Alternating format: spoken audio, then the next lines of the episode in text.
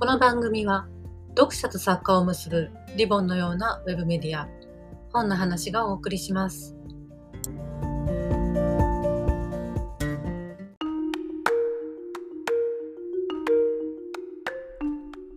本の話ポッドキャストをお聞きの皆さんこんにちは。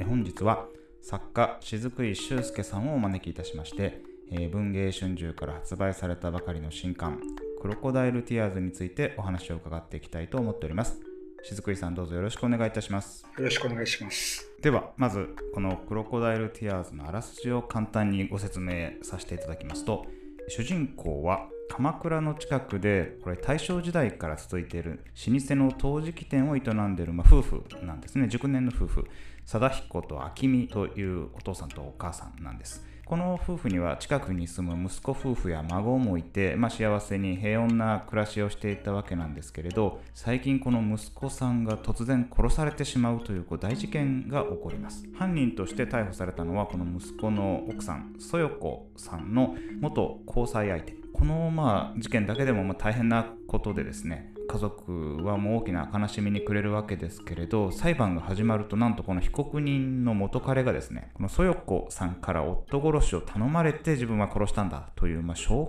キングな証言をするわけですね。当然このお嫁さんのそよこは否定をするし特に証拠もないから再捜査も行われてない様子なんですけれど貞彦明美の夫婦は大変なショックを受けます。特にこのお姑さんの明美さんはですね4年前にこの息子がそよこさんと結婚してからどうもこのお嫁さんとうまくいってないところがあって本当にやってないのかなともしかしたらこの元彼に頼んで自分の大事な息子を殺すようにそそのかしたんじゃないか。どうしてもこう疑念を持ってしまう信じきれない。そして読者もですねこのそよこというお嫁さんの一挙手一投足がどうも怪しく見えてくると。そういったまあ小説になっております。この作品の着想のきっかけをまずお伺いしたいと思うんですけれど。そうですね。あのもともとちょっとまあ何年か前なんですけども、はい、あの新聞を読んでて実際にある事件があったという、はい、その裁判の記事だったんですけども、はい、それがちょうどですねこ,、まあ、この通りって言ったらおかしいんですけども、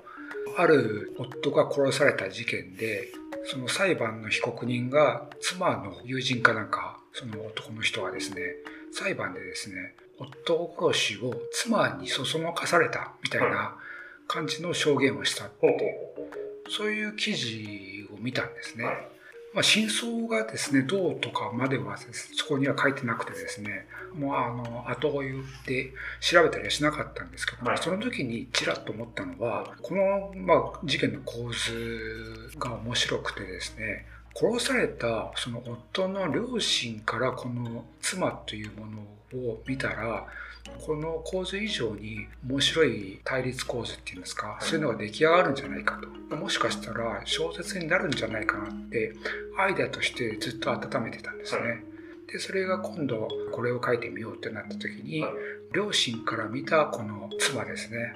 そよこに対する疑念っていうのを中心に書いていったというそういう形ですね。はい。この小説がまあ大変怖くてですねドキドキするのは視点人物がお店を経営している、まあ、旦那さん。そしてその奥さん、はい、それからその奥さんのお姉さん春子さんという3人のあの身内の視点によって物語が綴られていくわけですけれど、ね、肝心のそのお嫁さんそよ子の視点は最後の最後の最後まで出てこない、はい、出てこないんですよね、はい、だから本当はどっちなのか、はい。もしかしたらその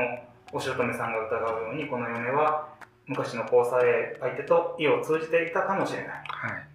それからあのその衝撃的な証言があった後、はい、じわりじわりとその身の回りでいろんなちょっとした些細な事件いろんなことがまあ起きていくわけですけれど、は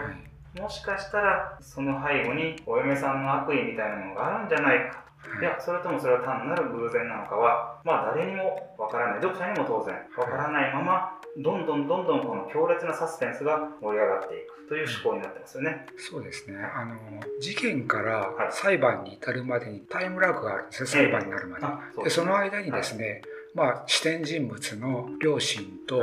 お嫁さんのそよ子が、はい、あの両親がそよ子とその息子をですね、引き取って、はい、一緒に同居生活を始めてるんですね。はい、はい、そう。あの若夫婦には小さいお子さんがいるんですね。はい、だからそのお子さんとお嫁さんが今までは少し近所で別々に暮らしていたのが、この事件の後本当の同居をして、ますますこう家族が一体となって、まあ家業である陶磁器店を本当にみんなで頑張って盛り立てていこうという、そこに問題発言爆弾発言が起きて起きたわけですね。ますますその家族としてどうしようもないところからその爆弾発言でこれからどうやってこの新しい家族の形を守っていくかっていうそこにあのサスペンスが生まれてくるんじゃないかと思ってます。一回つまでも家族になってしまったわけですよね。はい、そうですねで。しかも同じこの大事な大事な代々受け継がれてきた老舗のお店を息子を亡き後どうやって盛り立てていくか。お父さんの場合には実はこの可愛い可愛い孫に後を継いでもらいたいという気持ちもあってそうですねもう息子が殺されてますんで、はい、その父親としては孫があの唯一の希望の推しという感じで接してるんですけども、はい、やっぱりその孫のお母さんであるそよ子が、一体白なのか黒なのかによってやっぱり家族としての接し方も全然違ってきますし、将来のビジョンも変わってますよね、はい、そこでまあそよ子を信じたいって気持ちは芽生えてくるんですけども、でもその妻の明美の方はどうしてもそよ子を疑ってしまう。やっぱり大事な息子を殺された。もしかしたらそよ子が関わってるんじゃないかっていうのがもう耳に入ってきちゃうとどうしようもなくなってここに疑いを挟まざるを得なくなってその2人がですねこう、まあ、あの信じたいのとでもやっぱり疑うっていう関係の中でその2人の間でも夫婦として、あの家業を営みながら夫婦の生活もある中で影響を与え合っていくという、そこでもまたサスペンスのこう疑念が膨らんでいく過程というこうドラマが出来上がってくるんじゃないかと思ってます。本当に読んでてもドキドキしますし、今より怖いんですけれど。はい、そうですね。あのそよこうというもうこうキャラクターの造形からして、はい、一体何を考えているのかっていうのが、はい、ミステリーとしてのまあ要請もあるんですけども。分かりづらいというか、はい、なかなかこう手応えを感じさせない女性として書いてますので、はい、もちろん視点人物のあの秋見からしても、はい、この子は一体何を考えているのかと思わざるを得ないというこういう感じで疑念がいつまでたっても消えていかないということになりますね。普通のいわゆるホームドラマを超えたやっぱりサスペンスっていうのが、はい、しずくいさんの笛の力というかこの作品の魅力だと思います。まあ、これまでも嫁姑が分かり合えない。題材っていうのは、まあ、例えばまあ本当ドラマ「渡る世間は鬼ばかり」じゃないですけれどたくさんたくさん描かれてきたと思うんですけれどで実際この小説の中でも例えば出てくる料理の味付けが濃いと、はい、どこでこのお魚買ったのって鮭鮭が塩辛いって言うんですよね。どこでこの鮭買ったのって近所のどこそこです。いやうちはそこじゃないと。うちはいつも魚松さんで買わないとダメなんだと、でお姑さんがお嫁さんを叱るという場面があったりしてこれなんか本当にもう昭和の読み切りのような、まあ、読んでるこちらも胸が痛くなるような場面があるわけですけれどしかしそれをお嫁さんの視点では描かないことによって最後の最後まで結局その子さんがどう思ってるのかわからないっていうのがまあ強烈な謎でありサスペンスを生んでますよね。そうですね。それで普通の嫁姑のあの行き違いではないもしかしたらその、もっとそこに悪意があるんじゃないか、はい、そういった疑念がどうしても拭えないと。そういった形で工業民主姑の関係がどんどんどんどんぎくしゃくしていく、はい、この作品の面白さにつながるんじゃないかと思って書いてました。日常のディテール一つ一つが本当にこう生々しくて面白いんですけれどそれがまあだんだんだんだん潮が満ちてくるようにこう怖さの度合いが上がってくると申しますか最初は例えばお姑さんが作った料理を孫はあんまり食べてくれないお嫁さんが作ると孫の食が進んでると、なんかもう親子揃って嫌がらせしてんじゃないかみたいな、そういう些細な本当に些細などこの家庭にでもあるような疑念から例えばこのお姑さんが怪我をする出来事があるわけですけど、もしかしたらこの怪我は嫁が何か背後にいて仕組んだんじゃないだろうかとか、うん、とうとうこのお店で扱ってる大事な陶器に大変なことが起きて一体誰がこれは単なる本当に偶然なのかそれとも点々点というような、単なるその日常の嫁姑のドラマを超えたこう恐ろしいまあ、事件と言っていい出来事が次第次第に身の回りに起きています、はい、しかし読者には本当の真実がどこにあるのかっていうのはもう最後までわからないような思考になってますよね。そうですね、はい、そこがですねあの固まったところで、まあ、あのこの作品のプロットが出来上がったと言ってもいいんですけども、はい、やっぱりそこのあの結末に向けて、どんどんどんどん読者もあのどっちだろうというふうに読んでいただきたいですし、あのそこでこうあの結末が見えたところでそういうこというもののこう人間性っていうんですかその人間の在り方みたいなのが見えてくると。そこがまあ一つのこのミステリーとしての面白さいろいろな恐怖とかそういうものも含めて面白さが詰まっているんじゃないかと思いますけど、はい、この「クロコダイル・ティアーズ」という小説の恐ろしさを象徴するかのように今雷までなり始めました このタイトルがまた大変こう魅力的で、はい、あまり聞き慣れない言葉なんですけれど、はい、これはどういうところからそうですね。あのこの作品もともとそういうあの構図的な着想はあったんですけども、はい、あの実際に小説にするにはやっぱりピースとしてタイトルとかですね、はい、そういった例えば結末だとかそういったものが決まらないとなかなか小説として、まあ、書こうという段階にはいかないんですけどもその中でタイトルっていうのは本当に、まあ、どうしようか悩んだ部分であっていろいろまあ作品に出てくるであろう物事をですね想像しながらそれに類するワードっていうのを、まあ、取り上げてみたりはしたんですけども、はい、その中であのやっぱりそよ子という人間像ですね、はい、彼女を表現するワードとして何がいいかなっていろいろ挙げていった中で多分もしかしたら作品の中でそよ子はあの泣くんじゃないだろうか。涙を見せるんじゃないだろうかと。多分その周りの人間からするとそのそういう頃の涙っていうのは本当に泣いたのかそれとももしかしたら嘘泣きなんじゃないだろうか。そういった疑念が芽生えるんじゃないか。とそれを思った時にじゃあ嘘泣きっていうワードで何かないかなって探してみてでいろいろ考えた中でちょっと英語で嘘泣きって何だろうって。で調べてみたらクロコダイルティアーズっていう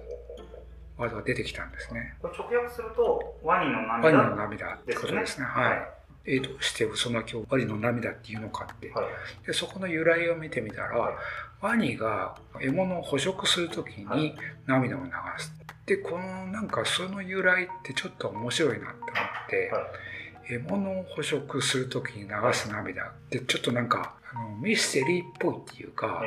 悪女を連想させるっていうか逆に怖いですよね。そうですね、はい、その怖さが面白いなと思って、はい、このタイトルがいいんじゃないかってなった時に、はい、この全体像が割とピースがはまって、プロットとしても固まってきたっていうそういった部分でこのタイトルが大きかったのかなと思いますね、はい、本当に意味深ですよね。これから獲物を捕らえると食べちゃうぞっていう時に涙を流すわけですね、はい、じゃあそれこの涙が本当の涙なのかはい、それともクロコダイルティアーズなのかっていうところが一つの大きな読みどころになるということですね。しずくいさんはこれまで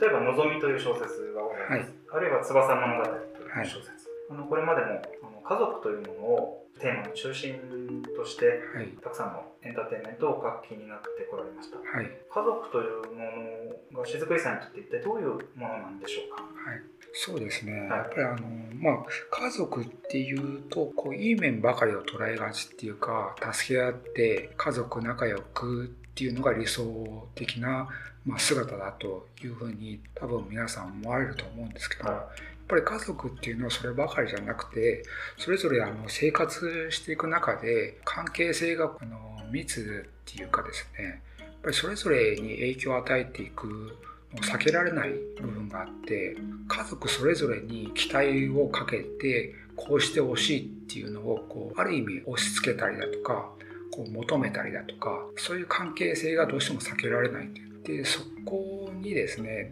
どうしてもこう人間同士の心のぶつかり合いだとか行き違いみたいのが生じざるを得ないと思っててそこがある種の家族のリアルな一面としてあの僕の場合は捉えたいなと思ってるんで、このミステリーサスペンスとして書く以上はそこに焦点を当てた家族像っていうのを書いてみたいなと思いながら家族を捉えているっていう感じですね、はい、今回のクロコダイルティアーズでも陶磁器をどうやって売っていくか、はい、ということに対して、まあ、家族は一致団結してお嫁さんのそういう子もいろんなプランを出して、はい、みんなで協力しながらやっていく、家族っていうのはある一面そういう側面を持っていて未来に希望をつなぐような存在でもあると思います、ね、一方で本当に細かい一つ一つの些細な出来事によって、この子は本当はこの家族をめちゃくちゃにしようと思ってるんじゃないか復讐しようと思ってるんじゃないか、みたいなことをお姑さんは疑わざるを得ないような細かい細かい日常の中の描写が積み重ねられていきます、はい、こういう本当に細かいディテールの描写って雫井さん一つ一つをお考えになって書いていくの大変だったんじゃないかと思うんですけれどあのディテールの積み重ねがこの小説のまあ肝でもあって、はい、そこの部分に関しては一生懸命ひねり出したっていうか、はい、あのまあ、こういうことをされたら家族としてはまあ、亀裂が入らざるを得ないだろうなとか、ちょっと嫌な気分になるだろうなとか、そういったものをとにかくあの集めてで、まあ、小説の中に入れられるものを入れたっていうようなそんな感じですかね。はいだからこうたとえ夫婦であっても姑さんと姑は決して一枚用ではなくて、はい、またこのそよこさんというお嫁さんが大変綺麗で、はい、近所の商店街のおじさんたちからめちゃくちゃ人気があるわけですよね。そういったお嫁さんがちょっとこうお父さんに優しくしたりなんかするとこのまたお姑さんが心穏やかならないふうに思ったりとか、はい、本当にそういう一つ一つのディテールがもう面白くもありおかしくもありしかしまあめちゃくちゃ怖い。そうですね。そういう小説だと思います、ね、運命共同体だからこそ、はい、こう一枚岩になれない時に生ずる心の行き違いみたいなんですか、はい、そういうのは絶対にサスペンスにしかならないというか、はい、そこが家族をテーマにした時の物語の面白さなんじゃないかなっていうふうに思ってます。鉄頭鉄尾、本当に強烈なサスペンス、そして恐怖。本当の真相はどっちなんだ？そよこという女性の正体は一体何だろうと。こういった強烈な謎で最後の最後まで本当に夢中で読んでいけるそういうタイプのミステリーだと思います。えー、雫井修介さんのクロコダイルティアーズ面白そうだなと思った方は今すぐ書店に行って手に取っていただけたらと思います本日は雫井修介さんをお招きしまして新刊クロコダイルティアーズについてお話を伺ってまいりました。雫井さんどうもありがとうございました。ありがとうございました。